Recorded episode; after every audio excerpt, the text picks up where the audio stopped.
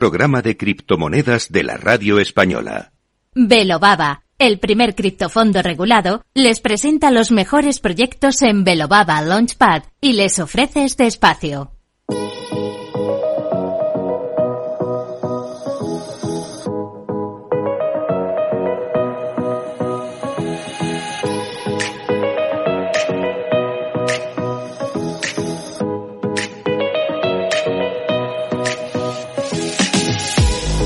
Pues ya estamos por aquí cuando son exactamente las 3 y 43 de la tarde. Comienza, como todos los martes, nuestra sección de educación financiera cripto en la que repasamos, te contamos, debatimos sobre todo lo que está sucediendo en el mundo cripto y también todos los proyectos que están llevando a cabo los amigos de Velobaba, que son muchísimos. Así que no sé si nos va a dar tiempo a hablar de todo. Valentín, ¿qué tal? Muy buenas tardes. Encantado de tenerte por aquí un día más. Eh, parece que Vale, tenemos... Vale, tenemos Ah, el micro. Hola, Sergio, muy buenas Ahí tardes. estamos. ¿Qué tal, Valentín? Muy buenas. Encantado de tenerte por aquí. Eh, si te parece, eh, hoy también tenemos que hablar un poquito de, de FTX. Es verdad que ya no está tan de actualidad, ¿no? Es verdad que está pasando un poco la tormenta. De hecho, bueno, parece que el mercado está un poquito más tranquilo, aunque hemos visto caídas en estos últimos días, pero seguimos viendo consecuencias, seguimos viendo informaciones, pues, deplorables, lamentables, como lo que comentaba yo ahora de que tienen, eh, pues, prácticamente un tercio de lo que deben. Han gastado 121 millones de dólares en propiedades y no paran de acumularse las malas noticias para FTX y no sé qué piensas tú, pero para mí son malas noticias también para todo el mercado, ¿no? Para todo el mercado cripto y más allá de los exchanges. Es una falta de credibilidad eh, brutal lo que lo que de alguna forma transmite, ¿no? Este tipo de noticias. Sí, sí, sí. A ver, mira, si lo pensamos fríamente, yo creo que no es tan malo para, para, para el sector en particular. Hmm. En general, evidentemente sí, pero en particular no, porque esto, eh, aquí hay que diferenciar claramente ya lo que es una empresa, lo que es un gerente, un gestor, un CEO, lo Claro. que son las directivas de esas empresas y lo que es este sector. Al final ellos son intermediarios para ofrecer servicios. Lógicamente, tienen un negocio millonario y lucrativo, no tienen por qué eh, aplicar estas prácticas, pero lo hacen. Al final son personas. Claro. Y en, y en cripto hay un, un logo y hay un, un- un mandamiento que es en el código confío, que es lo que tenemos que siempre que, que agarrarnos y aferrarnos cuando tenemos alguna duda de este sector. Todo lo que no sea código, eh, mm, sé que está susceptible de que haya problemas. El código ya nos trae algún problema, porque el código está mejorando, los algoritmos eh, tienen la virtud de mejorar con el uso y eso es lo que se está haciendo. Pero todo lo que no sea código, todo lo que no sea un smart contract entre mi wallet y una plataforma, todo lo que no sea que yo tenga que añadir liquidez o que yo tenga que invertir o que yo tenga que depositar, todo lo que no sea una conexión directa para yo como es DeFi. Al final DeFi es una conexión directa entre mi wallet y la plataforma. Yo para utilizar Uniswap no tengo que tener fondos dentro. Antes. Los, los tengo en el momento. Y además, Uniswap, Balancer, Curve, cualquier protocolo DeFi tiene las manos atadas por las propias normas que han escrito en los códigos. Y es que ellos no pueden utilizar los fondos para comprar chales ni mansiones. Eso va en un smart contract entre él y yo. Eh, entonces, todo lo que no sea esto, vamos a ver más episodios, vamos a ver más abusos de poder, vamos a ver más atriquiñuelas, porque al final es un sector eh, que maneja muchos billones de dólares cada día, aunque sea pequeñito. Y claro, bien canalizado y con mentes tan privilegiadas como la de esta gente, que no las utilizan para bien, sino que las utilizan un poco para este tema, Sí. pues se pueden hacer cosas, como hemos visto, que, que, que, que han estado haciéndolas desde el primer día y no han salido a la luz hasta que su competencia ha puesto el aviso a todo el mundo.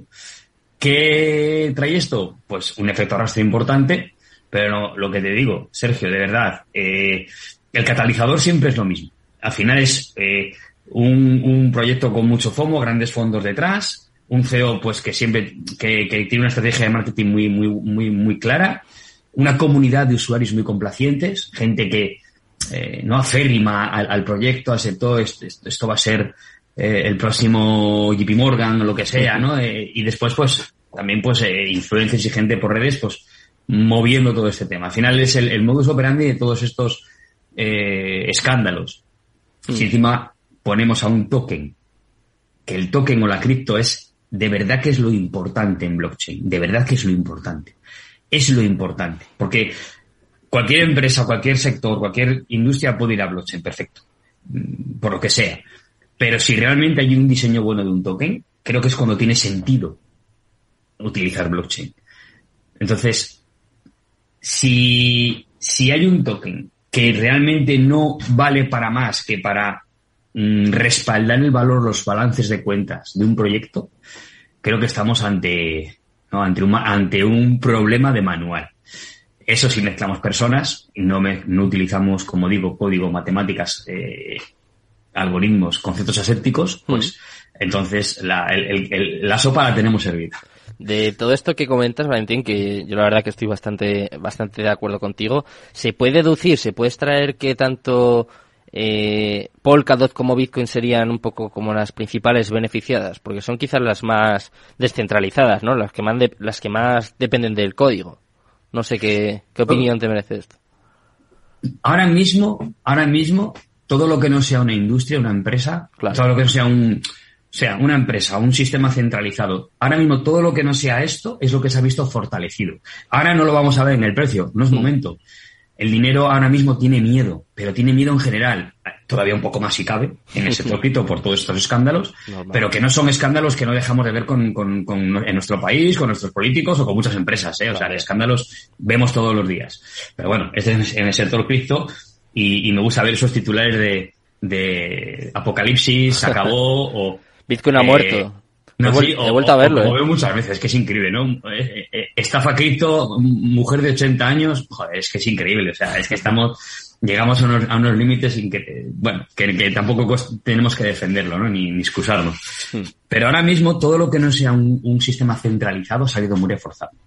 El precio lo reflejará cuando el dinero no tenga miedo, cuando el dinero vuelva a tener alegría, cuando el mercado esté fresco, cuando realmente se solucionen problemas más allá de las criptomonedas que se tienen que solucionar, mm. es cuando volverá esa confianza de los inversores y esos inversores irán dando la razón o irán confiando en aquellos proyectos que nos han visto envueltos en escándalo, que nos han visto envueltos en problemas eh, de regulación, que nos han visto que no tienen ningún tipo de, uh, no sé, de registro en, en, en paraísos fiscales, hmm. etc, etc. Todo eso, todo eso se estará investigando ahora mucho, se está investigando ahora mucho para que los próximos movimientos de dinero se hagan donde se tienen que hacer. La gente ya no quiere sorpresas ni quiere más uh, sustos. Por eso ahora mismo eh, se está profesionalizando mucho este sector, se está, uh, eh, se está buscando gente que realmente entienda lo que hay aquí dentro para diseñar las estrategias de inversión de los próximos dos, tres años y se está investigando sobre esto, de dónde el dinero tiene que estar, donde tengamos nosotros conciencia y seguridad de que no, de que no hay una empresa detrás. ¿Vale? Y, y, y, eso lo veremos cuando lo tengamos que ver. Ahora mismo es momento de fijarnos en cosas que están más adentro, en cosas como la construcción, como el trabajo. ¿Quién sigue picando código? ¿Quién sigue construyendo? ¿Quién sigue haciendo eventos? ¿Quién sigue uh, moviendo Uh, millones en cuanto a, a, rondas de inversión para seguir sacando productos adelante. ¿Quién está trabajando en, en, mejorar lo que tiene? Ahí es donde, ahí es donde tenemos que fijarnos dentro de esta industria para darnos cuenta que todo sigue igual que hace un año y que hace dos. O sea, se trabaja mucho. Es decir, tú fíjate, en Ethereum ahora mismo debe haber como 18.000 desarrolladores trabajando. Hmm.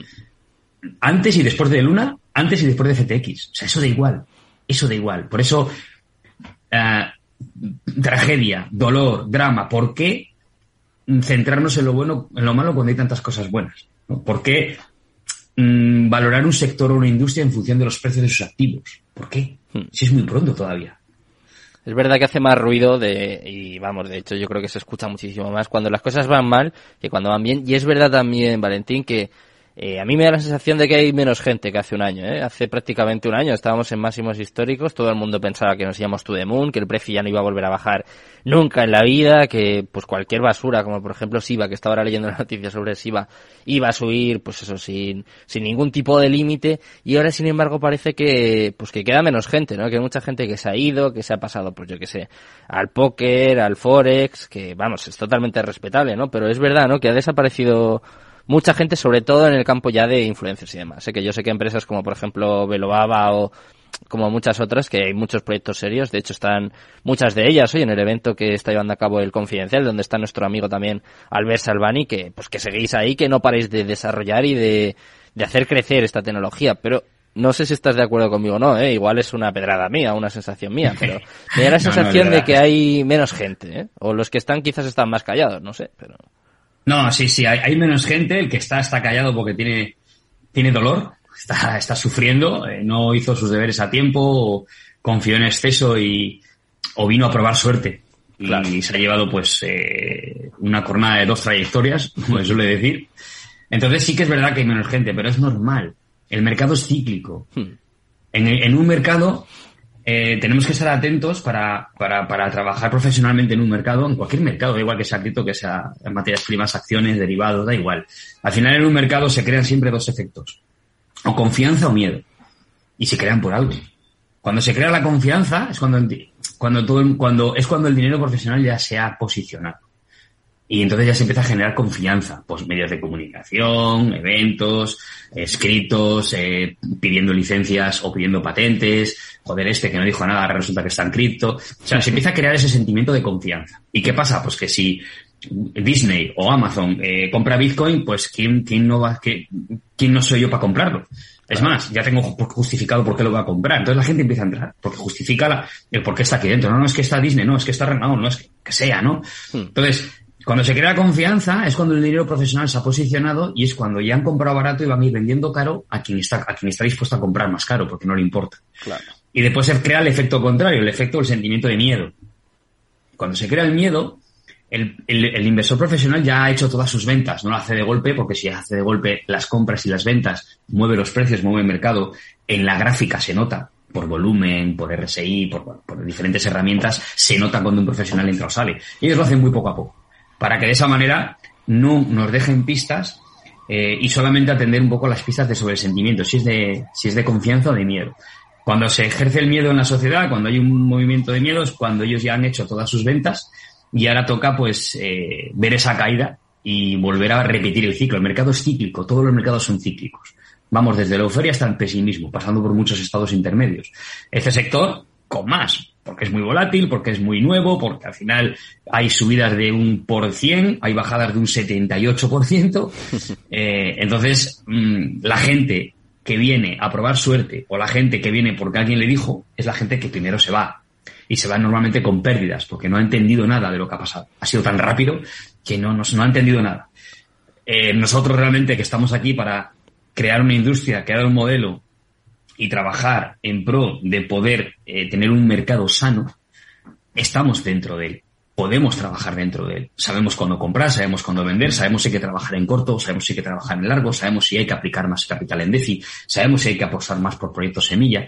Todo esto lo tenemos muy interiorizado, automatizado, con reuniones de, de, control continuas para trabajar esta industria de la manera más profesional posible. Hmm. Aún así, siempre tenemos dudas, es inevitable. Porque claro. no hay un, no hay un histórico de muchas cosas, pero al menos sabemos cómo funciona la psicología del mercado, sabemos cómo se comportan estos ciclos, sabemos en qué punto estamos, eh, a dónde tenemos que prestar atención. No preguntamos eh, en qué compro, eh, cuál va a ser lo que esas preguntas sobran, porque al final nadie tiene la bola de cristal, es muy difícil. El siguiente pelotazo, ¿no? Que es lo que preguntaban hace sí, unos meses, que ya, claro, ya esa pregunta no se hace. Como estás comentando, Valentín, es muy importante formarse e informarse. Para eso es muy importante también ir acudiendo a estos eventos que se están celebrando, que no paran desde luego. Y si te parece, en dos minutos cuéntame un poquito qué tenéis entre manos, qué eventos tenéis o estáis yendo, porque sé que no paráis, ¿eh? sobre todo Albert y tú. Eh, a mí me da la sensación a veces de que tenéis algún clon, ¿eh? De que sois dos personas, o dos o cuatro más bien, cinco. No, no, no. No, pero es, es, es, es, difícil. Por eso me río mucho cuando me preguntan, ¿no? Por este tema, porque, o sea, por, el, por la industria en general, porque es que digo, es que si es que aquí no se para de trabajar. Sí. Si es que no se para de trabajar. Digo, no os fijéis en los precios, por favor. Fijaros en, en lo que se hace dentro. Bueno, pues es, es eh, tenemos, a ver, hoy han estado en la, en la quinta edición de mm. Blockchain de Confidencial, ha estado Albert, eh, creo que hasta con Pau, con nuestro CEO también. Mm. Eh, sé que Dani Contreras tiene también bastantes eventos, ha estado bastantes cosas, ha venido de Dubai hace poco, eh, con temas de gaming, mm. uh, con los chicos de Team, de Team Queso, eh, nuestro chairman Luis también ha estado en, en Dubai hace poco, eh, estableciendo alianzas estratégicas allí, es muy importante establecer puentes con, con ese, con ese, de la industria, ¿no? Con este, con estos países y, mm.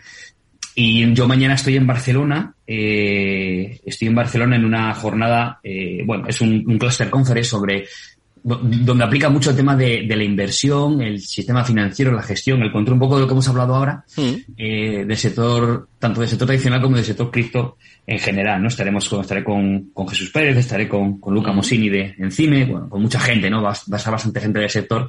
Va a ser una mañana muy interesante con muchas mesas redondas potentes sobre, sobre este tema y, y creo que viene, creo que viene igual que el programa de, de, los martes, ¿no? Es que al final viene como, como un guante, es que viene muy bien estos eventos y hablar de estas cosas ahora porque no tenemos que escondernos, tenemos que comunicar, tenemos que ser realistas, tenemos que aportar un poco de optimismo también porque desde dentro yo lo veo hmm. y informar bien a la gente eh, y que luego la gente tome decisiones, calibre esos sentimientos de rechazo o aceptación y, y que sean ellos, ¿no? Libremente los que elijan pues vamos a seguir ahí, Valentina, al pie del cañón, formando, informando a todos aquellos pues que quieran saber un poquito más del mundo cripto y para ello los martes es fundamental, no se lo pueden perder. Muchísimas gracias, Valentín, por estar aquí con nosotros un día más.